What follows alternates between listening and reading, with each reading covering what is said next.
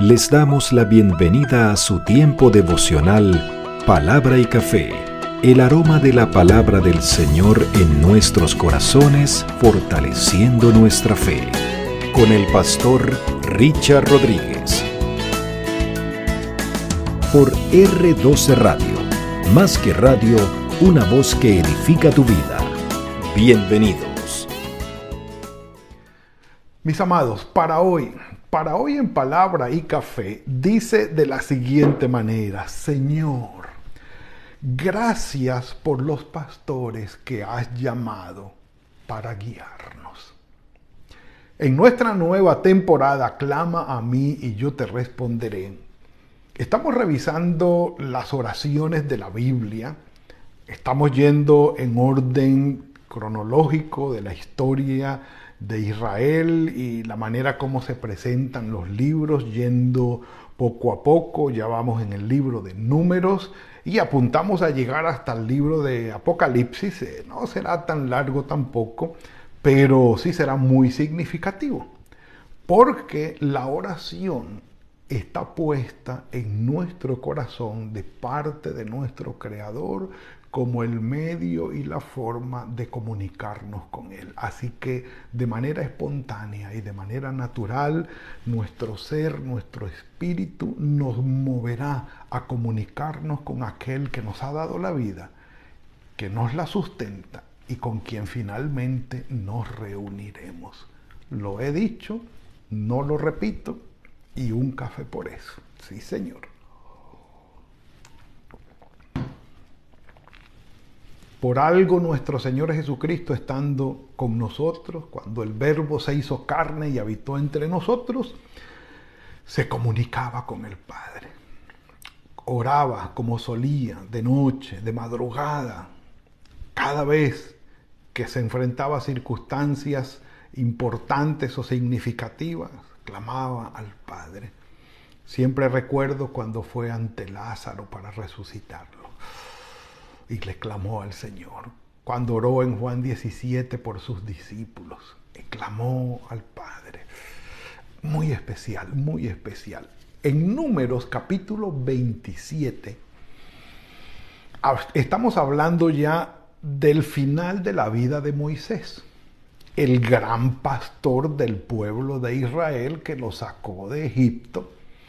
Atravesaron el Mar Rojo, subieron al monte Sinaí, bueno, subió Moisés nada más, y guió y pastoreó al pueblo durante todos esos años en el desierto, 40 años en el desierto, pastoreando al pueblo de Israel, pueblo contumaz y rebelde, pueblo murmurador, quejumbroso y reclamador, difícil, difícil pueblo al punto que hasta Dios mismo pensó en renunciar.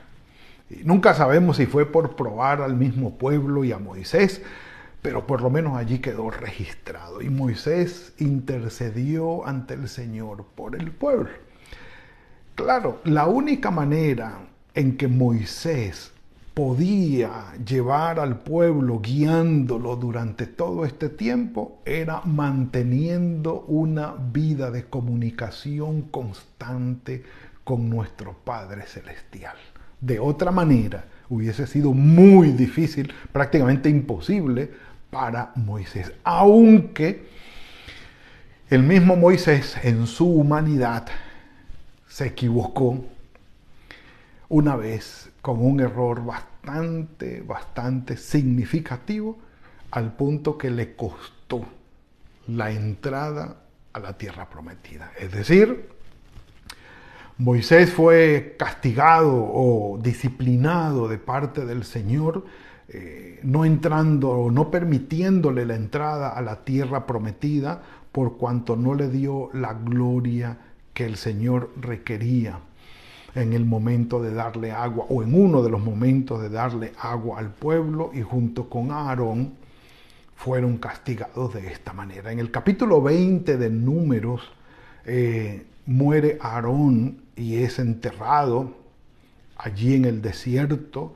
y ya Moisés está preparándose para partir también el pueblo ya está llegando al final del peregrinaje y ya listo para entrar a la tierra prometida, pero no se nos olvide que el llamamiento de Moisés para guiar al pueblo fue cuando él tenía 80 años de edad. A sus 80 años fue ante el faraón para decirle que los dejara ir. Y si allí ya habían pasado, no sé, qué sé yo, 38 años, 39 años, ya casi los 40 años. Estamos hablando que ya Moisés andaba rondando los 120 años de edad. Y ya él no iba a ser la persona que iba a atravesar el río Jordán y a conquistar la tierra prometida y a repartirla. Ya, ya esa no iba a ser su tarea. Y Moisés lo sabía muy bien. Y llega este momento. Y en ese momento, en esa circunstancia, eleva Moisés una oración, una petición, intercediendo otra vez por el pueblo. En el capítulo 27, versículo 12, vengan conmigo aquí, capítulo 27 de números, eh, versículo 12, vamos a estar allí. Vamos a estar allí.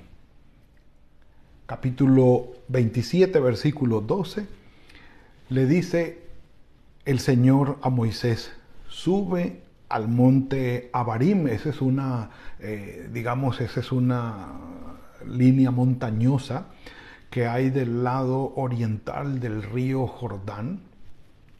Eh, desde esa línea montañosa o allí hace parte de esa línea montañosa el monte Nebo en el cual murió Moisés y le dice, sube al monte Abarín y verás la tierra que he dado a los hijos de Israel. Desde allí vas a ver toda la tierra. Después que la hayas visto, tú también serás reunido con tu pueblo, como fue reunido tu hermano Aarón, que ya había muerto. Allí eh, el Señor está diciéndole a Moisés, así será la despedida tuya del pueblo. Así será. Sube a este monte. ¿Por qué te vas a reunir con tus, con tus padres así como lo hizo Aarón? Dice el versículo 14. Pues ustedes fueron rebeldes a mi mandato en el desierto de Sin, en la rencilla de la congregación, no santificándome en las aguas a los ojos de ellos. Estas son las aguas de la rencilla de Cádiz en el desierto de Sin. Mis amados, allí fue donde Moisés se enojó, no siguió las instrucciones del Señor. Le dijo el Señor, háblale a la roca, y él golpeó la roca. De esto ya hablamos en palabra y café. Y además de eso dijo, tenemos nosotros que darles agua de beber a ustedes hasta de las rocas. Y golpeó la roca y el agua, la roca dio el agua. Y el Señor después lo llamó y le dijo, ¿por qué lo hiciste de esta manera? ¿Por qué no me glorificaste delante del pueblo? ¿Por tenía sencillamente que decir, el Señor me ha dicho que le hable a la roca para que salga agua de allí y el Señor les va a ofrecer agua de la roca. Que entre otras cosas era un fenómeno eh, conocido en el, en el desierto y en las fuentes de aguas que hay en el desierto. Ese es tema de otro eh, momento. Pero Moisés dice, en la rabia que tenía, en el enojo que tenía con el pueblo, tenemos nosotros que darles a no lo estaba haciendo él. Y por ese suceso allí donde fue probado Moisés, que no glorificó al Señor, el Señor lo tomó y le dijo, no vas a entrar a la tierra prometida. Otros dicen que Moisés, eh, hay evidencia de que Moisés tomó esa decisión por identificarse con la generación a la que él pastoreó 40 años y dijo, bueno, si esta generación que fue la que yo saqué de Egipto va a morir en el desierto, pues yo voy a morir con ellos aquí también y que la generación siguiente sea la que entre a la tierra prometida. Pero entonces Moisés respondió. Y Moisés no pide, Señor, ten misericordia de mí y déjame entrar. No, eso no lo pide Moisés. Moisés no dice, Señor, pero reconsidéralo, ¿por qué? Y empieza, no. No regatea Moisés delante del Señor, sino que le dice, respondió Moisés al Señor, Señor Dios de los espíritus de toda carne. Pon sobre la congregación un hombre que salga delante de ellos, que entre delante de ellos, que los saque, que los introduzca, para que la congregación del Señor no sea como un rebaño sin pastor. Entonces, dice el Señor, le dijo a Moisés, toma a Josué, el hijo de Nun, hombre en el cual está mi espíritu o tiene espíritu, es un hombre valiente, esforzado y valiente, tiene actitud para hacer lo que necesitamos que haga. Todo esto se puede traducir de eh, es un hombre en el cual hay espíritu. Y pon tu mano sobre él, preséntalo ante el sacerdote Eleazar y toda la congregación y le darás el cargo en presencia de ellos. Pon parte, dice, de tu dignidad sobre él para que toda la congregación de los hijos de Israel le obedezca. Eh, porque, claro, es necesario que ante un liderazgo que va a guiar haya la actitud de la obediencia de aquel que es guiado, que se someta al liderazgo para que la cosa funcione. Pon parte de tu dignidad para que todo Israel le obedezca. Él se presentará ante el sacerdote Eleazar y le consultará por el juicio del Urín y el Tumín las tablillas para consultar la voluntad del Señor. Por el dicho de él saldrán, por el dicho de él entrarán, él y toda la comunidad de los hijos de Israel junto con él. Moisés hizo como el Señor le había mandado. Tomó a Josué lo presentó ante el sacerdote Eleazar y ante toda la congregación, puso sobre él las manos y le dio el cargo como el Señor le había mandado por medio de Moisés. Mis amados, el Señor es nuestro pastor. Salmo 23. Nada nos va a faltar. El Espíritu Santo que Dios ha puesto en nuestro corazón es guía nos guía a toda verdad. Nos muestra el camino, nos exhorta, nos redarguye. El Señor no nos ha abandonado. Y es cierto, para nosotros que estamos después de nuestro Señor Jesucristo, la obra del Espíritu Santo es una obra pastoral sobre nosotros. El Señor es nuestro pastor y Él nos guía. Él nos muestra el camino. Nosotros nos comunicamos con nuestro Padre en oración. Esta es la palabra del Señor está la, opinión, la guía eh, de personas maduras que nos rodean, pero también ha designado pastores dentro de la iglesia para que guíen el rebaño. Y aquí es lo que Moisés está pidiendo. Sí, Moisés reconoce que el Señor es el Señor, que Él los sacó de Egipto, los ha guiado por todo el, desierto, en la columna de humo, en la columna de fuego, es Él quien los ha guiado, pero Moisés es consciente de que el Padre, de que el Señor lo llamó a Él para que estuviera allí de manera visible y sirviera de guía para el pueblo.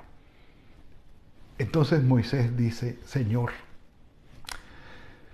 ya tengo 120 años, hasta aquí voy a llegar necesitamos un sucesor.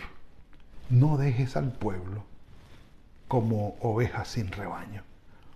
Pon a alguien que pastoree el rebaño. Entonces, sí, la presencia de Dios está y Él soberanamente guía, pero nosotros, y hablo de nosotros incluido, necesitamos a alguien visible, a alguien con quien que nos ayude, que nos muestre el camino, a alguien con madurez, a alguien que dependiendo del Señor nos muestre el camino a seguir, guiado por el Señor, nos guía a nosotros también y en conjunto, eh, de manera corporativa, vayamos avanzando en el camino del Señor. Por eso la propuesta de hoy, Señor, gracias por los pastores que has llamado para guiarnos. Yo sé que muchos de ustedes tienen como una bendición muy especial este devocional que sirve como una voz de aliento, de guía y de bendición. Gloria al Señor. Si se congregan en alguna iglesia y tienen los pastores que los están guiando, bendito sea el Señor. Bendito sea el Señor. Y dice allí que toda la congregación de Israel le obedezca. Porque sí es necesario. Claro, tenemos como guía supremo nuestro Padre Celestial. Tenemos la palabra de Él en nuestras manos, que es nuestra guía también. Lámpara es a mis pies tu palabra y lumbrera a mi camino. Pero tenemos también esas personas maduras llamadas por el Señor para que guíen nuestro camino en, esta, en este peregrinaje con el Señor. Y es una bendición muy grande.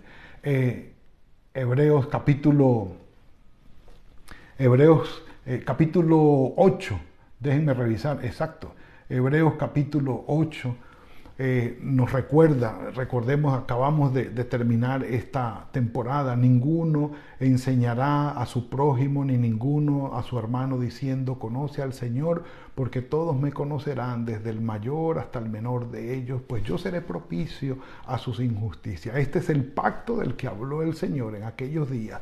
Yo pondré mis leyes en su mente y las escribiré en su corazón. No hay duda, mi amado hermano, mi amada hermana, que tú y yo tenemos esa dirección del Señor. Que el Señor nos guía de, esa manera, eh, con su Espíritu Santo, su palabra. ¿sí?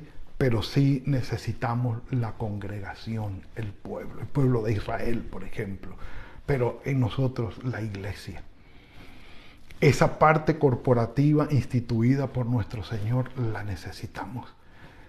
La relación con nuestros pastores la relación con personas de madurez, de bendición, que guiados por el Señor también nos muestran el camino. Moisés elevó esta oración al Padre y le dijo, Señor, no dejes al pueblo como un rebaño sin pastor.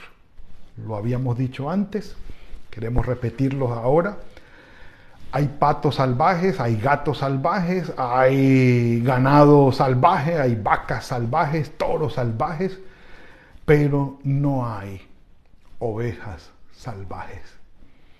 Las ovejas siempre van a necesitar de un pastor que estando en un redil, en un rebaño, los guíe, porque necesitamos una guía visible de parte del Señor.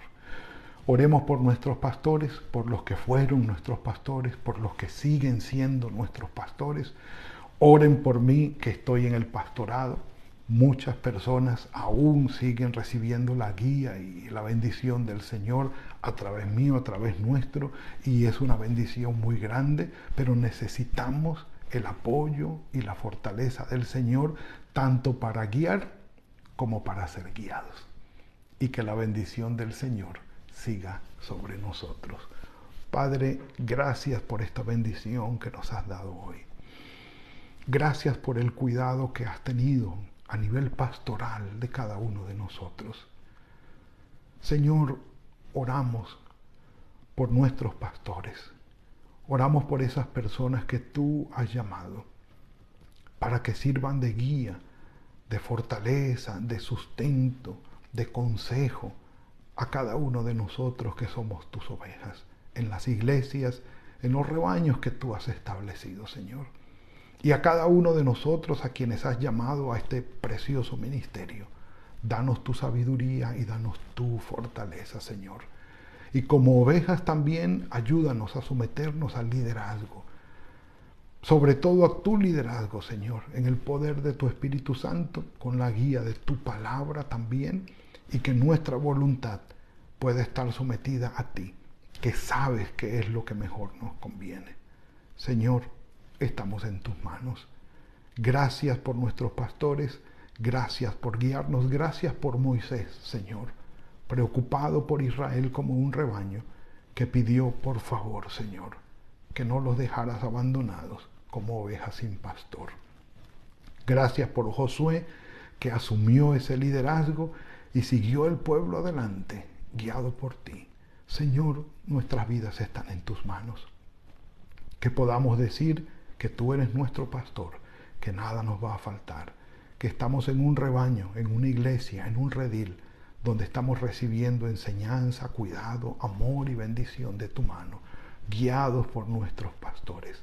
Y a nosotros los pastores, danos tu sabiduría y tu bendición. Te lo rogamos, Padre. Guíanos en el resto de este día. Gracias por guardar nuestras vidas. Estamos en tus manos. En el nombre de tu Hijo Jesucristo. Amén y amén. Mis amados, un anuncio antes de terminar. Eh, el próximo lunes no tendremos palabra y café. Este lunes que viene no habrá palabra y café. Así que vayamos aprovisionándonos desde ya porque este lunes palabra y café no habrá. Eh, mañana volvemos a repetir el anuncio para que no se nos olvide.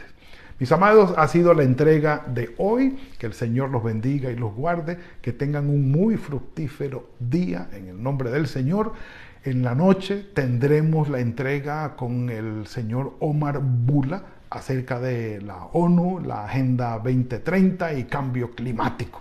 Quienes quieran conectarse por este medio para tener esa, acceso a esa excelente, eh, eh, ¿cómo se llama?, entrevista o conversatorio, están invitados. 7 y 30 de la noche, hora Colombia, 8 y 30 hora Venezuela y estaremos allí presentes. Mañana nos veremos en otra entrega de palabra y café, si el Señor lo permite. Que el Señor nos bendiga. Gracias por compartir con nosotros este espacio de palabra y café. Hasta una próxima oportunidad por R12 Radio. Más que radio, una voz que edifica tu vida. Que Dios les bendiga.